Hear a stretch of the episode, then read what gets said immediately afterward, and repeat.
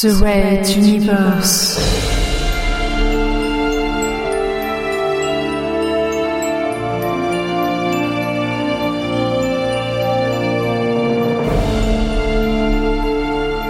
La plus grande saga galactique jamais entendue en podcast.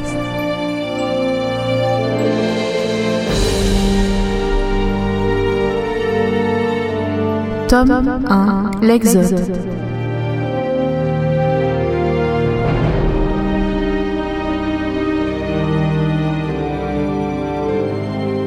Chapitre 1 L'envol de Materwan, sixième partie.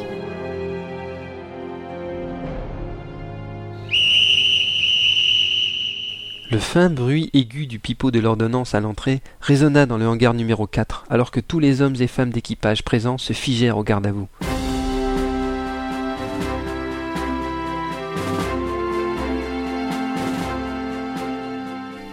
Phil vérifia d'un coup d'œil son alignement dans le groupe, puis focalisa son regard sur un point éloigné droit devant lui. C'était la revue de troupe avant le départ, le discours du commandant à son équipage, bref, le début de l'aventure avant le départ du vaisseau.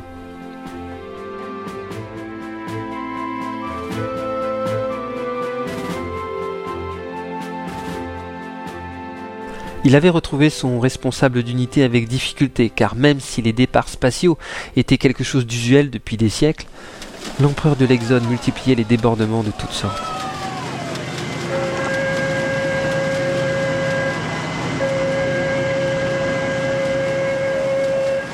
À peine arrivé, alors qu'aucune cabine ne lui avait été assignée, il avait commencé son travail à la porte du hangar numéro 4, justement celle-ci devant lui, qui montrait des soucis de roulement et peut-être même d'étanchéité.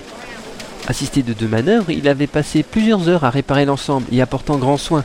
Dans l'espace, les défauts d'étanchéité, ça ne pardonne pas.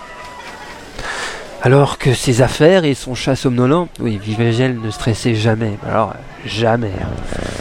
Donc son chat somnolent était toujours dans la soute au milieu des chargements de toutes sortes. On l'avait prévenu de l'imminence de la revue de troupe.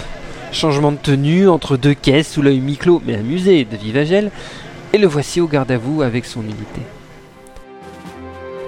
712 membres d'équipage, plus 154 membres des forces de l'ordre et une trentaine de soldats. C'était peu pour un vaisseau contenant 50 000 âmes, mais pour le hangar numéro 4, c'était un bon nombre. On avait resserré les rangs pour faire tenir tout le monde. Deux yeux bruns se plantèrent dans les siens, le tirant de ses pensées.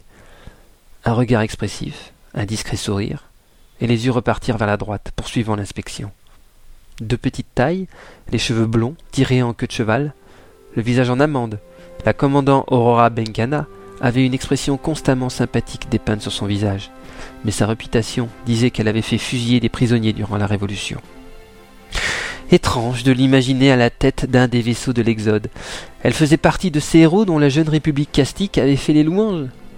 C'était, il est vrai, durant les premiers mois, à l'époque où une majorité de matériens encore abasourdis par la nouvelle de la chute de la royauté patientaient, attentifs mais bienveillants, acceptant ces apparats sans trouver à y redire.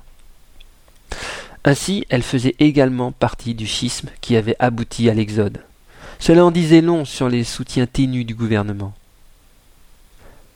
Ayant terminé sa revue, la commandant Bengana marcha de son pas assuré vers l'estrade pour y donner son discours.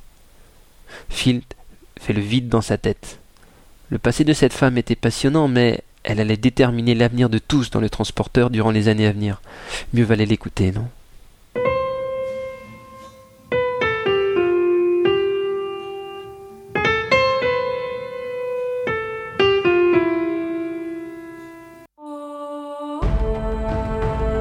Red Universe à suivre.